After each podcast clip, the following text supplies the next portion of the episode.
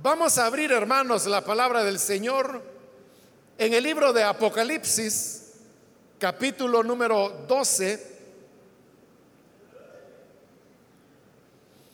Los días martes estamos estudiando el libro de Apocalipsis y hemos ido avanzando versículo a versículo y así es como hemos llegado hasta el capítulo 12, donde vamos a leer el pasaje que corresponde para el día de hoy y en la continuación de ese estudio que estamos desarrollando.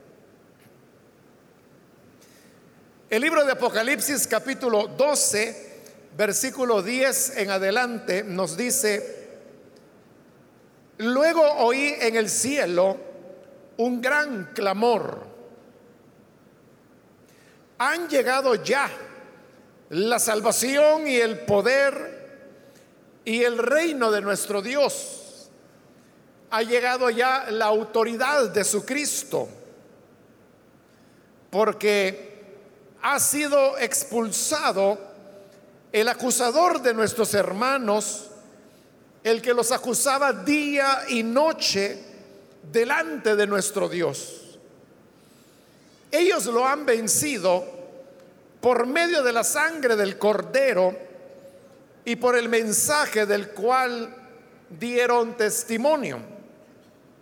No valoraron tanto su vida como para evitar la muerte. Por eso, alégrense cielos y ustedes que los habitan, pero hay de la tierra y del mar, el diablo lleno de furor ha descendido a ustedes porque sabe que le queda poco tiempo.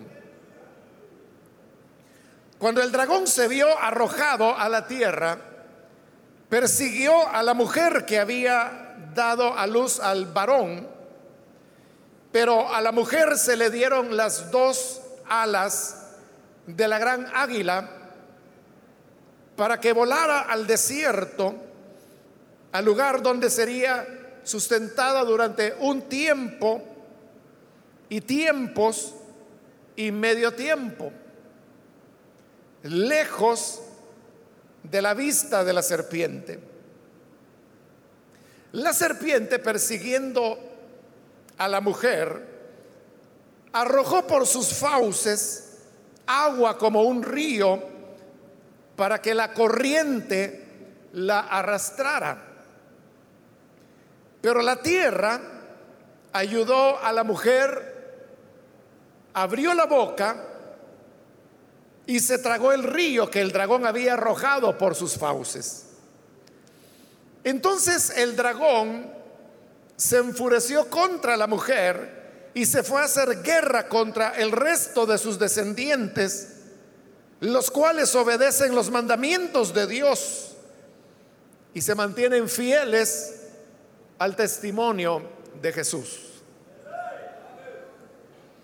Amén. Hasta ahí dejamos la lectura. Pueden tomar sus asientos, por favor, hermanos.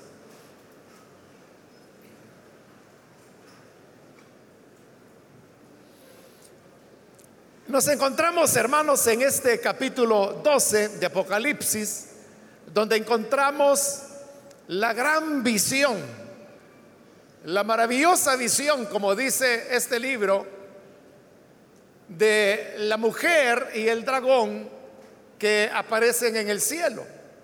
Esta mujer estaba encinta y a punto de dar a luz. La intención del dragón era la de devorar el bebé al cual la mujer habría de dar a luz tan pronto como éste naciera. Pero cuando nace, el niño es arrebatado inmediatamente a la presencia de Dios, al trono de Dios, y de esta manera el dragón se queda muy frustrado. A esa visión le sigue luego un segundo acto, y es cuando aparece una batalla, que fue el tema que estuvimos cubriendo en la última oportunidad entre Miguel y los ángeles de Dios en contra de Satanás y sus demonios. El resultado de esa batalla es que Satanás es expulsado de los cielos y ya no se le permite volver a entrar allí. Recuerde que mencionamos que Satanás tiene en la actualidad completa libertad para ir al cielo y no solamente puede ir, sino que de hecho él va todos los días. Y dimos un adelanto la semana anterior de la base bíblica, aunque hoy la veremos un poco más detenidamente.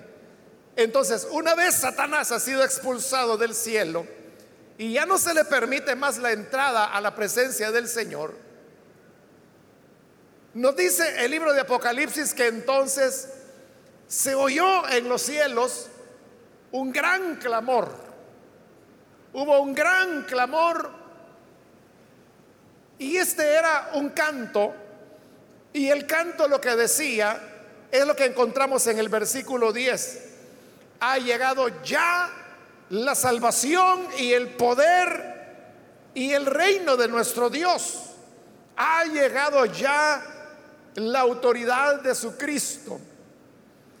Es decir, que en este canto se está celebrando lo mismo que vimos que se celebró ya cuando sonó la séptima trompeta. Porque la séptima trompeta no era un juicio como lo fueron las anteriores seis trompetas, sino que la séptima trompeta lo que hizo fue abrir el momento para que el reino de Dios se anunciara ya como establecido. Y lo mismo está ocurriendo ahora en este canto, porque es lo que se está diciendo, ha llegado ya la salvación y el poder y el reino de nuestro Dios. Cuando cubrimos la séptima trompeta, mencionamos un poco acerca del reino de Dios y dijimos que es el deseo que Dios tiene para los seres humanos y para su creación. Como Él mismo lo enseñó en el Padre nuestro cuando dijo que debíamos orar, venga tu reino, hágase tu voluntad en la tierra como en el cielo. Es decir, que la venida del reino de Dios es que en la tierra se haga la voluntad de Dios de la misma manera que ésta se hace en los cielos.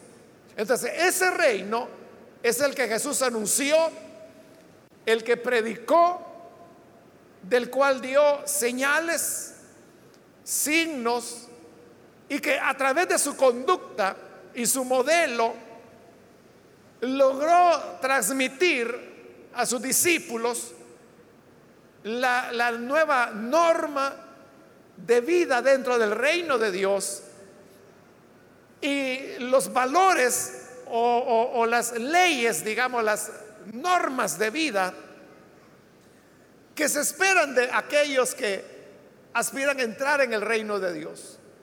El reino de Dios no solamente es el reino futuro que habrá de venir y que ahí se está anunciando que ha llegado ya, sino que el reino de Dios es algo que comenzó desde el momento en que Jesús nació.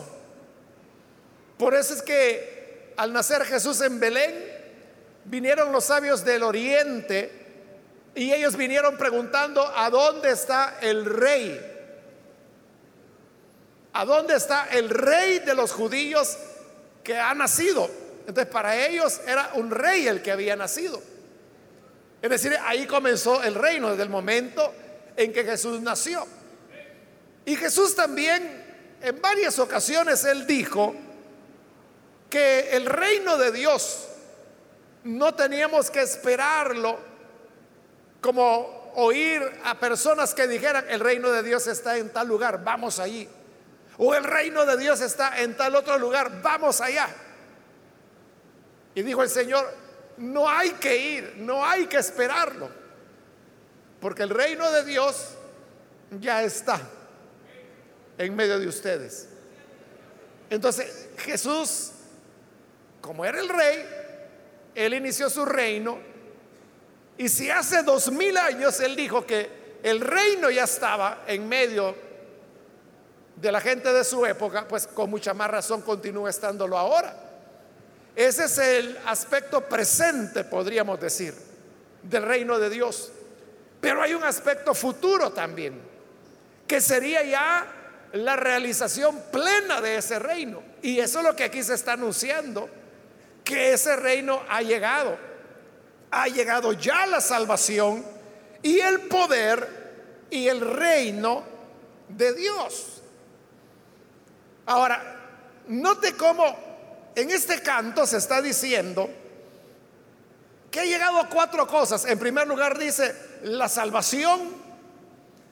En segundo lugar, el poder en tercer lugar, el reino. Y en cuarto lugar, la autoridad. Estos cuatro elementos se le atribuían al emperador romano. Es decir, que eran elogios que se le daban al emperador romano, porque recuerde que los emperadores, ellos bueno, inicialmente la idea era que cuando los emperadores morían, se convertían en dioses. Entonces les hacían imágenes y la gente iba para ofrecer sacrificios, ofrecer incienso, ofrecer oraciones delante de las imágenes de los emperadores fallecidos.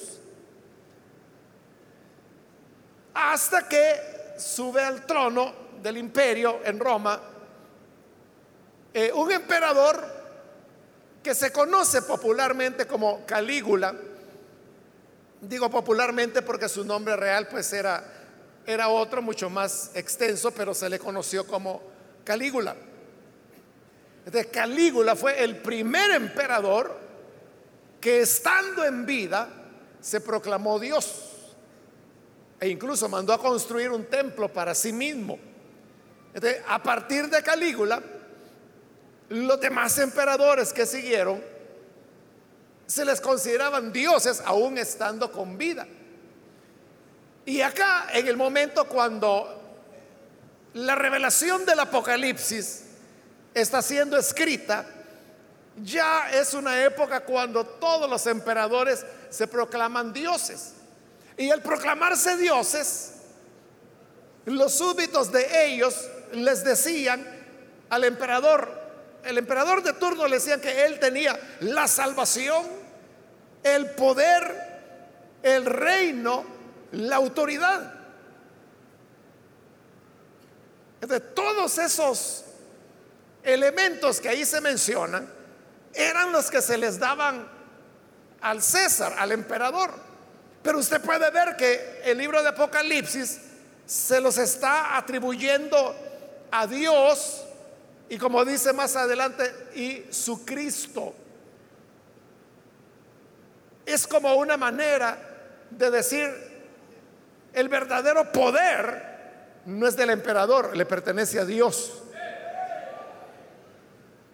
La verdadera salvación no viene del emperador, viene de Dios.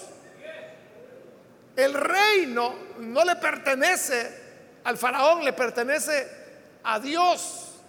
La autoridad no le pertenece al faraón, le pertenece a Dios. Entonces, los primeros cristianos lo que hicieron fue tomar los títulos y elogios que se le daban al emperador y se los aplicaban a Jesús.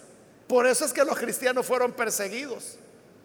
Porque eso, hermanos, era como ir en contra de lo establecido y vea el hecho de rendir culto al emperador no se tomaba como una práctica religiosa.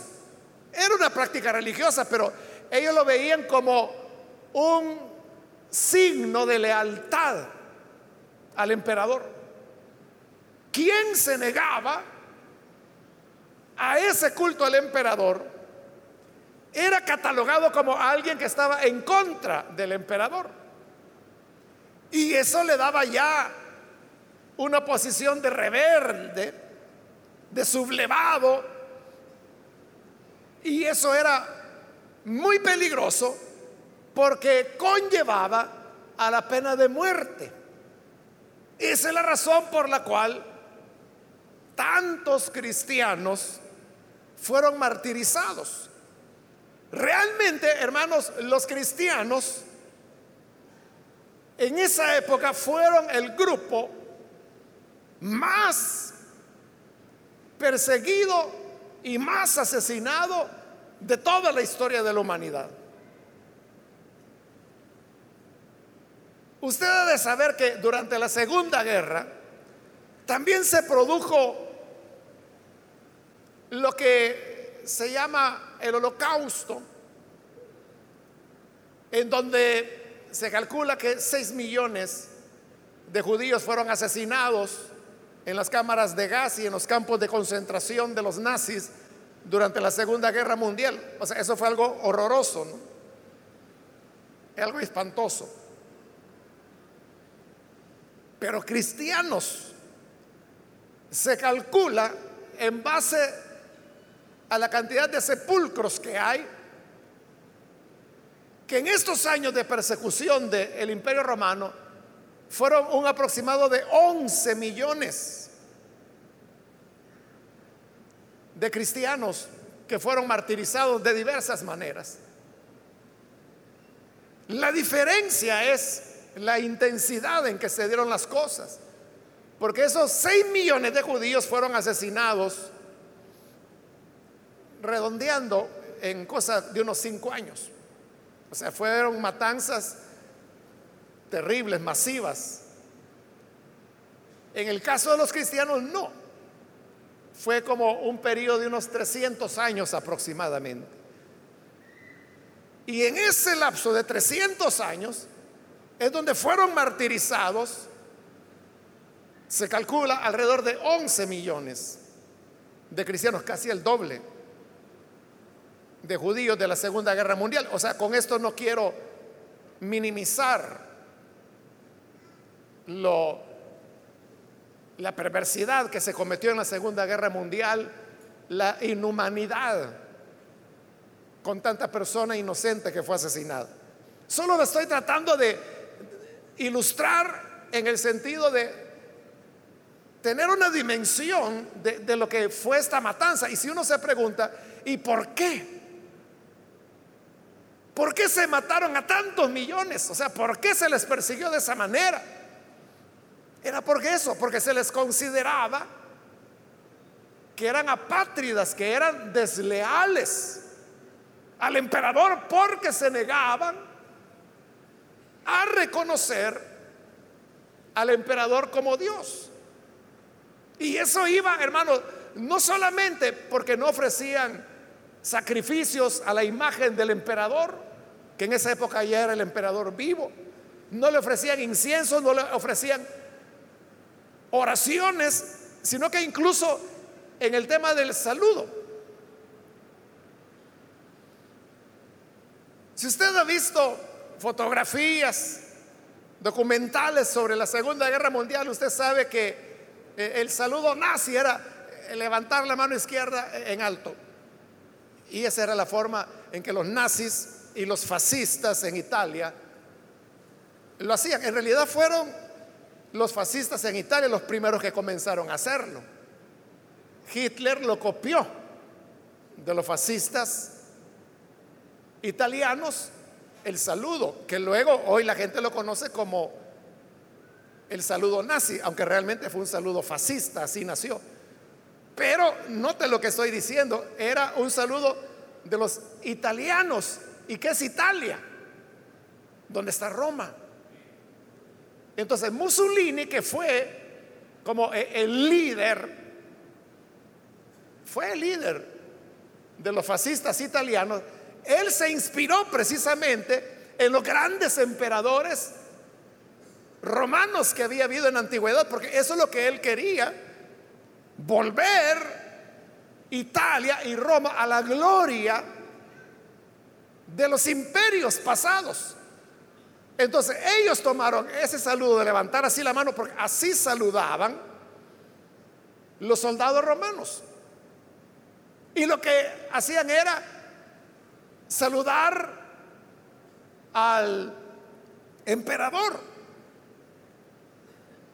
Cuando Hitler adapta o toma ese saludo, entonces en alemán ese saludo lo convirtieron en el famoso Heil Hitler. Heil Hitler lo que significaba era, traducido sería algo así como salve Hitler, algo así. O sea, se le pedía salud, vida, salvación a Hitler. Pero eso no fue invento de ellos, sino que fue copiado de los soldados romanos de esta época. Porque cuando ellos saludaban, también levantaban la mano. Pero lo que ellos decían era, Quirios César. Y lo que estaban diciendo con ese saludo es, César es el Señor sea, el emperador, que recibía en el nombre de César. César es el Señor. Entonces, cuando se encontraban con un cristiano, entonces saludaban y, Quirios César. Pero un creyente no podía decir eso. César es el Señor. Entonces, lo que él respondía era, Quirios Cristo. Es decir, Cristo es el Señor. era bien fácil ubicarlos. Por eso le digo, no era solamente el hecho de que ellos se negaran a ofrecer sacrificios a las imágenes del emperador, también era que se negaban a un saludo que, era como lo patriótico para los, romanos. por eso es de que se produjo esa gran matanza. Entonces lo que hace Apocalipsis es que le quita esos títulos que se le daban al emperador y se le dan a Dios. Porque ha llegado, dice, la autoridad, ya llegó la autoridad de su Cristo.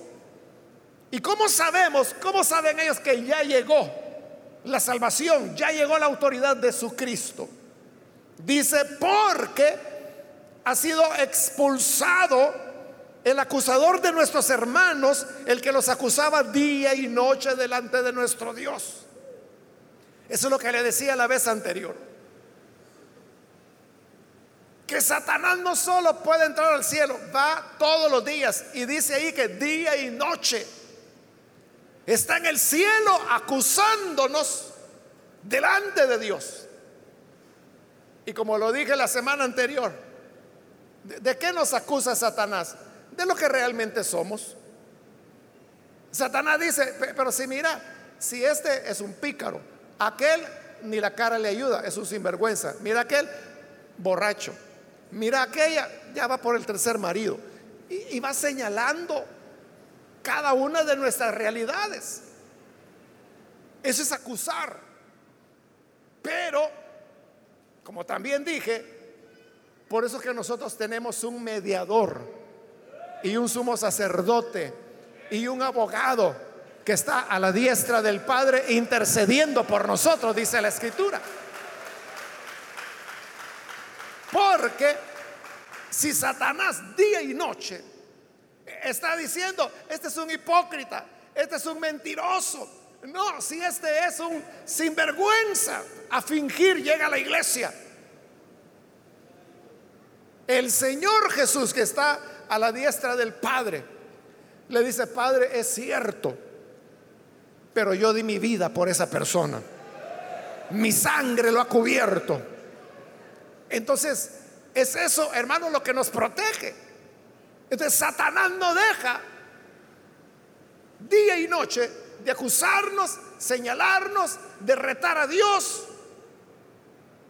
Se recuerda, pusimos el ejemplo de Job, de cómo Satanás incitó al Señor Primero para que le quitara todas sus posesiones, la familia, la salud, la mujer, todo, todo le quita. Y era para ver si realmente Job servía a Dios por interés o si servía a Dios por lo que él era. Y usted sabe la respuesta de Job. El Señor dio, el Señor quitó, sea su nombre bendito. Y también dijo, aunque Él me matare, en Él yo voy a esperar. Entonces, absoluta fidelidad. Eso es lo que Satanás hace día y noche con cada uno de nosotros. Ahora, eso, hermanos, puede infundirnos cierto temor y decir, entonces, ¿cómo hago yo para vencer esas acusaciones de Satanás? El siguiente versículo dice cómo se le vence. Versículo 11. Ellos lo han vencido, número uno, dice, por medio de la sangre del cordero. ¿Qué, es lo que le decía? No? Y es que cuando la sangre del cordero nos ha cubierto, entonces el precio de nuestro pecado fue ya quitado. Hace décadas atrás, hermano, iniciaba el ministerio y estaba platicando con un hermano. Era temprano, todavía faltaba como media hora para que empezara el culto. Entonces estábamos en la, el local de la iglesia era chiquito, estábamos en la acera y yo estaba platicando con él cuando llega otro hombre. Yo no lo conocía y se mete ahí y me comenzó a preguntar a mí. ¿Y usted es cristiano? Sí, le dije yo. ¿Y cómo es eso de creer en Jesús? Bueno, y yo empecé a explicarle. ¿Y cómo es eso de tener fe? ¿Y cómo es que las personas se salvan? pero él me estaba preguntando a mí y yo estaba respondiendo. Entonces, en una de esas preguntas que él hizo, el otro hermano con quien yo inicialmente estaba hablando, vino y él quiso responderle. Pero cuando este hermano quiso responderle, el hombre, ese fulano, que saber quién era, le dijo, mire, usted cállese, le dijo, porque yo sé quién es usted. Por eso no le pregunto nada, a él le estoy preguntando. Y el hermano se quedó así medio asustado. Pero luego le dijo, no, usted le dijo, me ha de haber conocido antes lo que yo fui. Pero ahora el Señor ha cambiado mi vida. Así es como Satanás acusa. Satanás dirá, pero, pero mira, ¿y cómo tú pretendes ser diácono si eres un pícaro? O cuando a usted, hermano, bueno, es el ejemplo que puse la semana anterior, ¿no? Usted es líder o es lideresa y le toca compartir el Evangelio con los amigos que han llegado a casa. Y cuando usted va a impartir la enseñanza, ahí llega el diablo y le tira el dardo y le dice, hipócrita. Y vos vas a enseñarle el Evangelio a esta gente cuando vos mismo estás perdido. No te acordás lo que estuviste haciendo hoy por la tarde. Ese es el acusador. ¿De cómo se le vence? Número uno dice aquí, por medio de la sangre del cordero. No se trata, hermano, de negar. O no se trata de decir, es que todo el mundo lo hace. Sí, yo sé que es malo, eh, sé que es pecado, pero yo, yo no vengo a hablar de quién soy yo. Vengo a hablar lo que la Biblia enseña. No es necesario buscar así excusas. Al contrario, uno tiene que ser muy honesto y decir, es verdad. Es verdad, yo ni siquiera merezco poner un pie en esta casa para enseñar el Evangelio. Pero la sangre del Hijo de Dios me ha cubierto, me ha perdonado, me ha santificado, me ha justificado, me ha hecho nacer de nuevo, me ha lavado. Estoy más limpio que la blanca nieve y puedo enseñar la palabra por la sangre del cordero. Por esa sangre, hermanos, es que podemos estar en pie. Si se tratara de nuestros méritos, si se tratara de, lo que merecemos, ¿sabe qué mereceríamos nosotros para comenzar, para empezar? Una buena patada en la cara. Eso sería lo primero que mereceríamos. Y que nos sacaran de aquí, que nos dijeran, trapo inmundo, vete de acá, ¿qué haces en un lugar como este? Eso es lo que mereceríamos. Es lo que nuestras obras y lo que somos merecen. Somos hijos de condenación, que anduvimos en las tinieblas, conforme a la corriente de este mundo, muertos en delitos y pecados. No era que estábamos enfermos, no era que estábamos graves, es que estábamos muertos.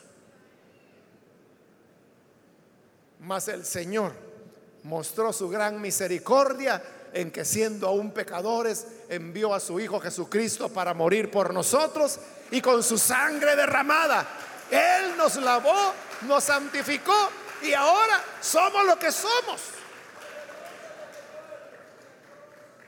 También hace décadas, hermanos, me recuerdo que eran los primeros grupos de diáconos y diaconisas que nombrábamos en la iglesia.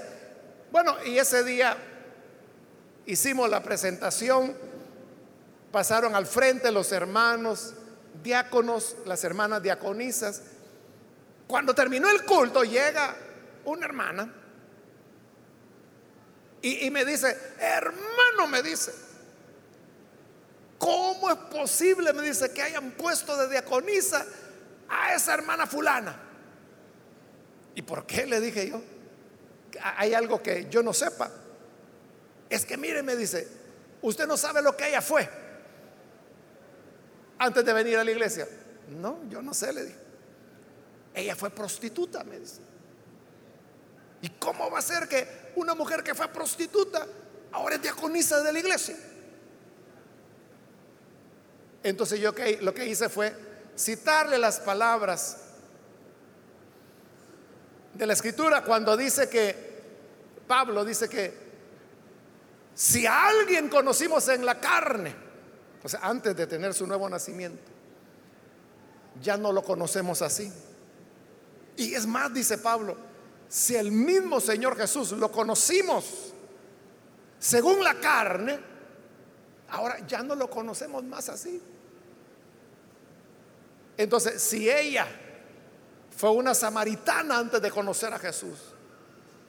Si ella fue, lo que ella dijo, una prostituta. O sea, yo no sé si era cierto o no era cierto, pero digamos que era cierto. La sangre del Hijo de Dios es la que marca toda la diferencia. Ya no había por qué juzgarla por su vida vieja. No había por qué juzgarla por su vida vieja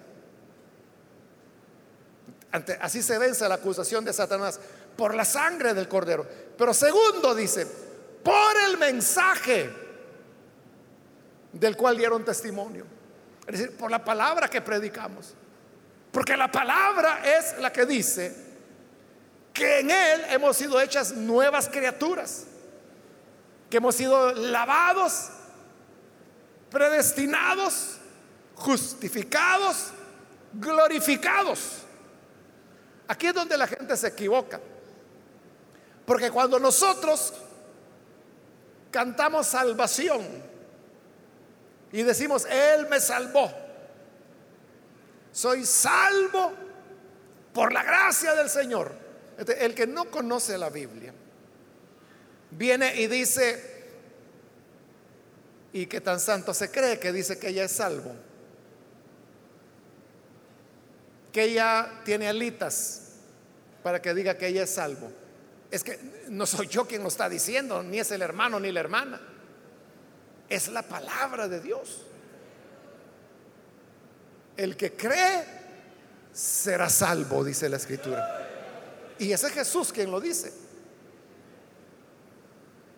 no, no es uno, es la palabra quien lo dice.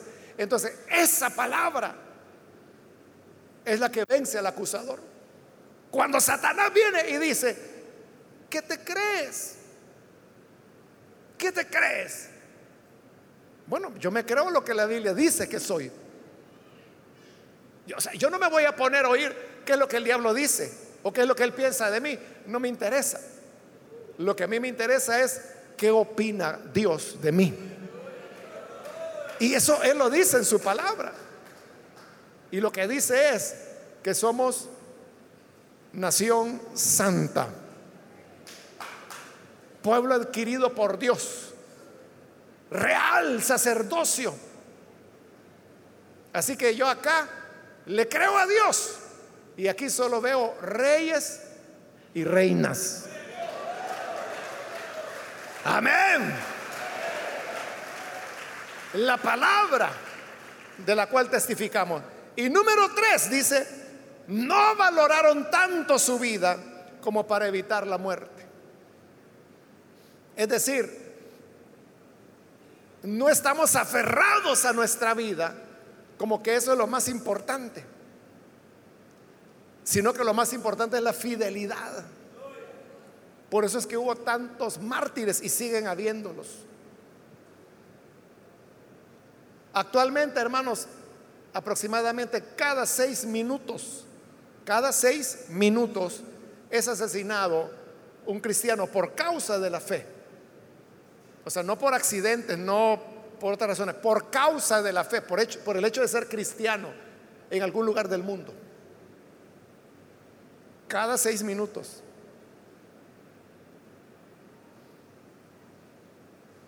no es que fue en aquella época, no, es hoy, cuando cada seis minutos un creyente es asesinado por causa de su fe, pero ellos no reniegan de su fe,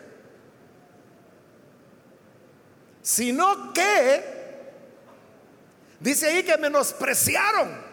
O sea, para ellos su vida no era más valiosa que las convicciones que tenían. Ahí es donde Satanás no nos puede hacer nada. Es decir, no hay manera en que Satanás intimide al verdadero creyente. Porque Satanás puede decir y decirnos, vaya, pues si seguiste creyente, te voy a matar. Matame. Lo desarmó ya. ¿Y ahora con qué lo va a amenazar?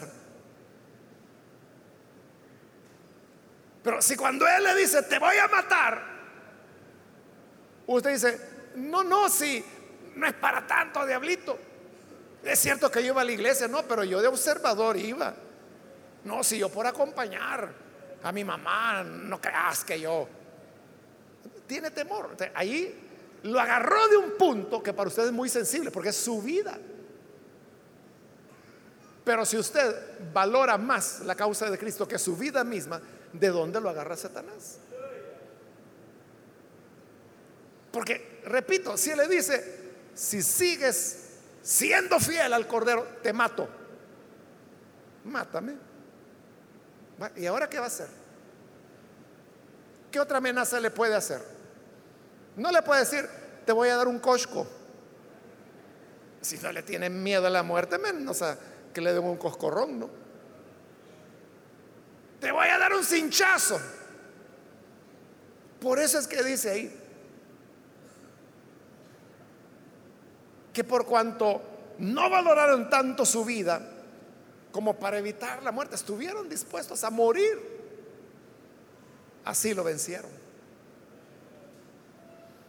Y por eso ahora Satanás es expulsado. Y dice el versículo 12, por eso alégrense cielos y ustedes que los habitan, pero hay de la tierra y del mar, el diablo lleno de furor ha descendido a ustedes porque sabe que queda poco tiempo.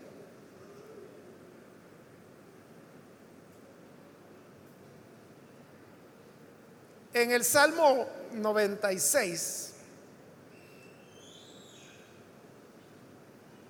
dice, el Señor reina díganlo a las naciones, gócese el cielo y la tierra. Pero fíjese, en el Salmo 96 dice eso, que porque el Señor reina, que se gocen los cielos y la tierra. Aquí se nos ha dicho que ya el reino llegó. Y por eso dice, alégrense los cielos. Pero en cuanto a la tierra, dice, ay de la tierra y del mar y de los que habitan en la tierra, por supuesto, ¿no? Porque el diablo lleno de furor ha descendido a ustedes porque sabe que le queda poco tiempo. En un par de versículos veremos que ese tiempo son tres años y medio. Entonces, ¿por qué se ha anunciado que ya llegó el reino? Porque hoy ya son, hermanos, los pasos decisivos para el establecimiento de ese reino. Y por eso es que Satanás es expulsado de la tierra, perdón, del cielo. Expulsado del cielo y es arrojado a la tierra. Cuando cae a la tierra, viene furioso. Primero, porque se le escapó el niño varón a quien quería devorar. Número dos, porque lo acaban de expulsar. Entonces viene con toda furia a la tierra. Y además tiene el agravante que sabe que solo le quedan 42 meses, tres años y medio o 1260 días, ya es poco tiempo. Entonces viene con todo. Entonces dice el versículo 13, cuando el dragón se vio arrojado a la tierra, persiguió a la mujer que había dado a luz al varón. Dijimos que a la mujer representa al pueblo de Dios. Recuerde que el propósito del libro de Apocalipsis es pastoral. Y es explicarle a la gente, a las iglesias y a nosotros también, por qué tenemos que sufrir. La explicación está ahí. De que Satanás persigue al pueblo de Dios, a la mujer que dio a luz al varón. Versículo 14. Pero a la mujer se le dieron las dos alas de la gran águila para que volara al desierto, al lugar donde sería sustentada durante un tiempo y tiempos y medio tiempo lejos de la vista de la serpiente. Ya explicamos anteriormente, hermanos, que esa expresión tiempo, tiempos y medio tiempo significa tres años y medio, que es la cantidad que se repite varias veces en este libro de Apocalipsis y que también se repite en el libro de Daniel. Y habla del, del periodo de aflicción o gran tribulación, como Jesús le llamó. Entonces vea, dice que a la mujer se le dieron las dos alas de la gran águila. ¿Qué alas son esas? Esas alas de la gran águila es un símbolo de la salvación de Dios. Porque allá en el libro de Éxodo, capítulo 19, cuando el Señor sacó a Israel de Egipto, dice que lo sacó, dice, sobre las alas del águila. ese sacar sobre las alas del águila era librarlos de la aflicción en que estaban viviendo en Egipto. Entonces, aquí cuando a la mujer se le dan las alas de la gran águila, es una manera de decir que Dios la libra de su aflicción. Y por eso es llevada al desierto y ahí dice, hay un lugar donde será sustentada y estará lejos de la vista de la serpiente. Es decir, la serpiente no la encuentra. Todo le sale mal al dragón. No se pudo comer al varón lo echan del cielo. Persigue a la mujer y se le escapa. Todo le sale mal. Esto significa que a pesar que hay pueblo de Dios que tendrá que sufrir, como lo acabamos de ver en el versículo 12, que hay creyentes que morirán, hay creyentes que darán la vida por causa de la fe son los mártires del Evangelio. Pero de igual manera hay otros a quienes el Señor guardará. Y como dice ahí, hay un lugar que Dios ha preparado para proteger a la mujer y que además ahí será sustentada. Entonces, en medio del desierto, de la persecución y de las aflicciones, esa es la realidad. O sea, como pueblo de Dios, nosotros no podemos esperar una alfombra de pétalos de rosa. No podemos esperar que todo en nuestra vida va a ser risa y risa y felicidad y chistes y bromas. O sea, hay momentos de gozo en la vida cristiana. Pero hay otros momentos en que hay sufrimiento, hay dolor, puede haber muerte. Pero en medio de ese sufrimiento y de esas persecuciones, Dios tiene un lugar donde nos guarda y nos sustenta. Aunque nos sintamos que estamos en lo más oscuro del valle de sombra de muerte, ahí el Señor nos conforta, nos alimenta, prepara mesa delante de nuestros angustiadores. Si usted se pregunta, ¿por qué si yo soy creyente tengo que padecer tanto? Ahora viene la respuesta. Dice el versículo 15, la serpiente, persiguiendo a la mujer, arrojó por sus fauces agua como un río para que la corriente la arrastrara. Las aguas en el libro de Apocalipsis representan multitudes. Entonces dice que de la boca del dragón salió agua que la arrojó con el fin que arrastrara a la mujer, es decir, al pueblo de Dios. Eso es lo que Satanás hace. Que a través de su boca envía a las multitudes en contra de la iglesia. A la pregunta que usted se hace, si soy creyente, ¿por qué me tratan mal mis compañeros? ¿Por qué mi jefe me quiere echar injustamente? Porque Satanás arroja el agua para que nos arrastre, para quitarnos el ánimo, para que nos digan que somos locos, para que nos digan que somos borregos, para que nos digan que somos tontos, para que nos digan, bueno, todas las pestes que la gente dice de los que creemos en Jesús que somos ignorantes, que somos cavernícolas y todo lo que dicen.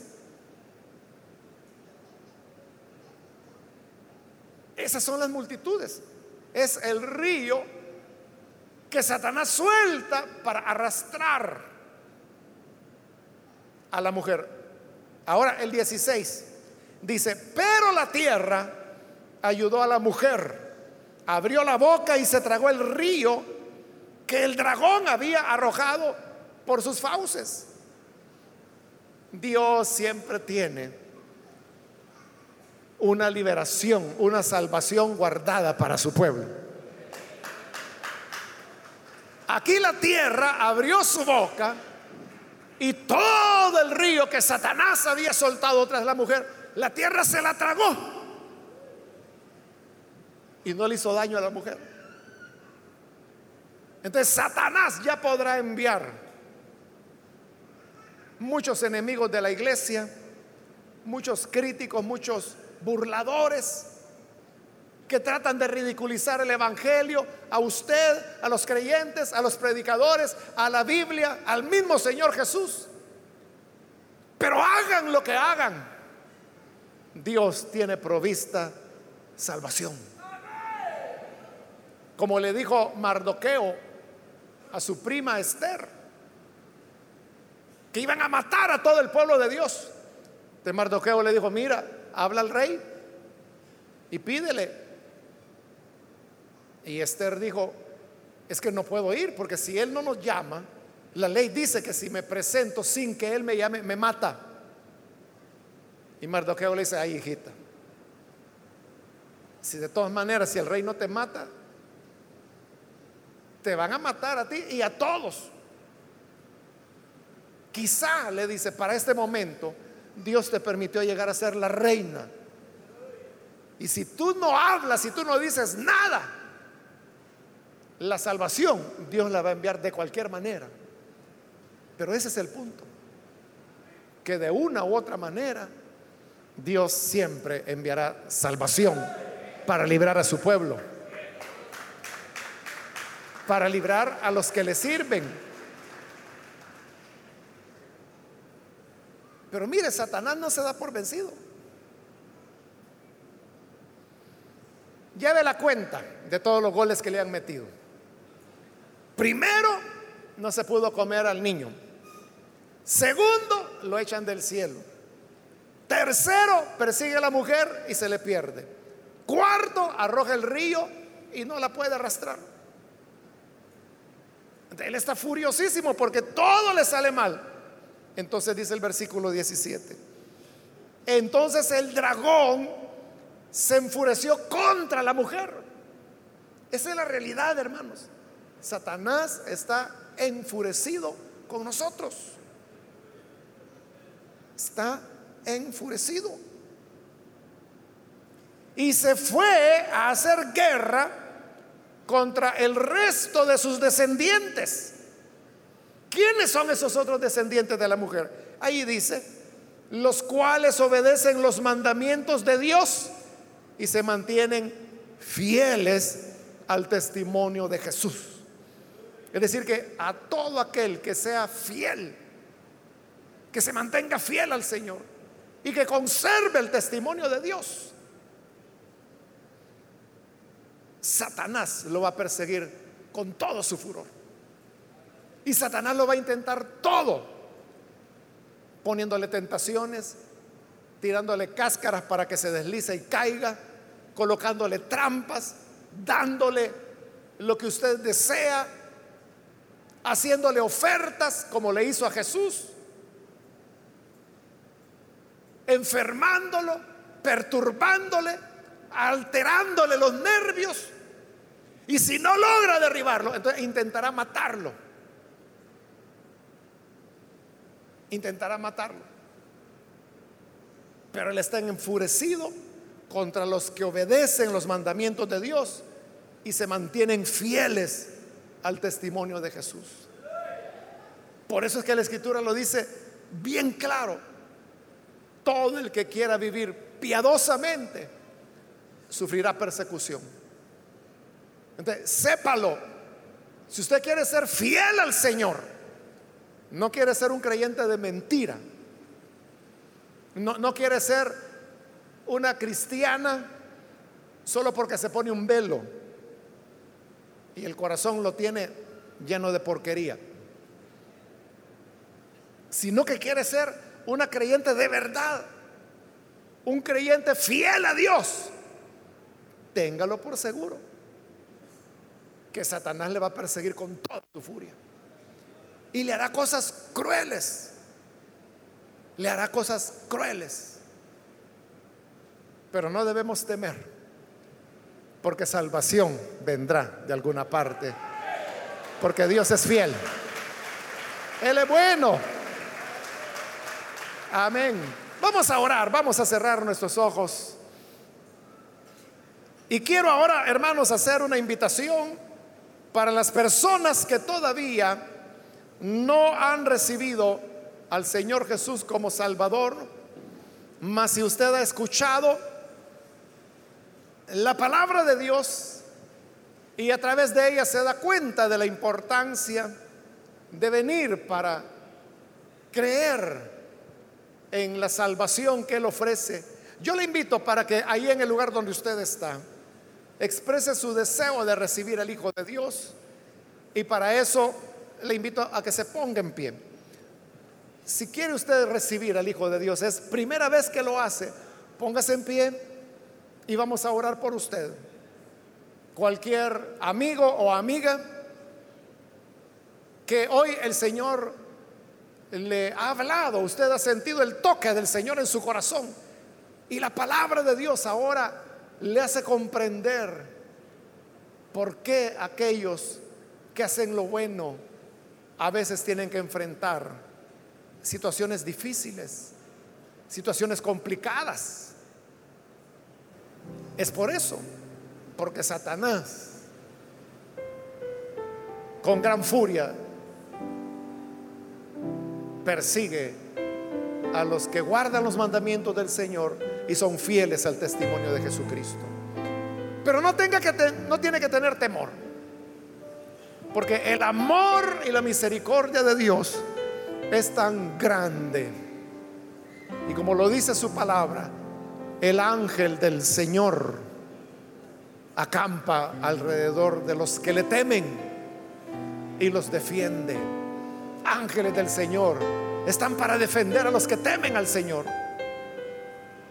Satanás quiere atacarnos y destruirnos, mas los ángeles del Señor hacen un escudo de protección alrededor nuestra. Y así es como seguimos amándole y sirviéndole. ¿Quiere usted venir y tener esa salvación? Esa gran salvación de Dios. Póngase en pie, por favor, en el lugar donde usted está. Con toda confianza, póngase en pie. Queremos orar por usted. Venga, venga el Hijo de Dios. Venga el Salvador. Le invito para que aproveche esta oportunidad la gracia del Señor está dispuesta para perdonarle. Recuerde que Satanás se le vence con la sangre del cordero, con la palabra y con el desprendimiento, la negación propia. Hoy usted puede recibir la sangre del Hijo de Dios creyendo en Él. Póngase en pie y oraremos por usted. También quiero invitar si hay hermanos o hermanas que se han alejado del Señor, pero hoy necesitan reconciliarse con Él. Yo le invito para que se ponga en pie también. Si se alejó del Señor, eso es peligroso. Pero hoy es un buen día para reconciliarse y volver bajo las alas del buen Salvador. Muy bien, aquí hay una persona, Dios lo bendiga, bienvenido. Alguien más que necesita pasar, puede levantar su mano o ponerse en pie. Queremos orar por usted. ¿Es primera vez que viene? ¿O es reconcilio? Póngase en pie y oraremos por usted. Hoy es día de salvación. Hoy es día de redención. No desaproveche la oportunidad. Venga. Hoy es cuando la misericordia del Señor le espera.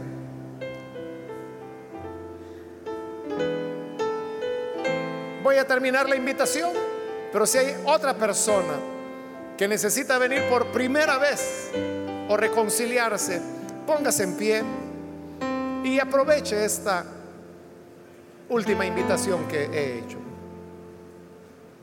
Puede pasar ahora mismo. Y a usted que nos ve por televisión, también le invito para que se una con esta persona que está aquí al frente y reciba al Señor Jesús como Salvador. Padre, te damos las gracias porque tú eres muy misericordioso. No miras lo que somos o lo que hemos hecho, sino que ves nuestro arrepentimiento y el deseo de entrega que hoy tu pueblo busca. Te pedimos por esta persona, igual que por los que ven por televisión, por internet o escuchan por radio Llega, Señor, a cada una de estas personas. Transfórmales. Que tu vida, Señor, pueda ser cambiada, transformada. Que tu perdón les cubra totalmente y que así, Señor, puedan servirte. Ayúdanos a ser obedientes a tus mandamientos fieles al testimonio de Jesucristo, aun cuando sabemos que eso representará persecución. Pero también, Padre, tenemos la confianza y la esperanza que por duro que sea el desierto, tú proveerás salvación y salida para los que aman tu nombre.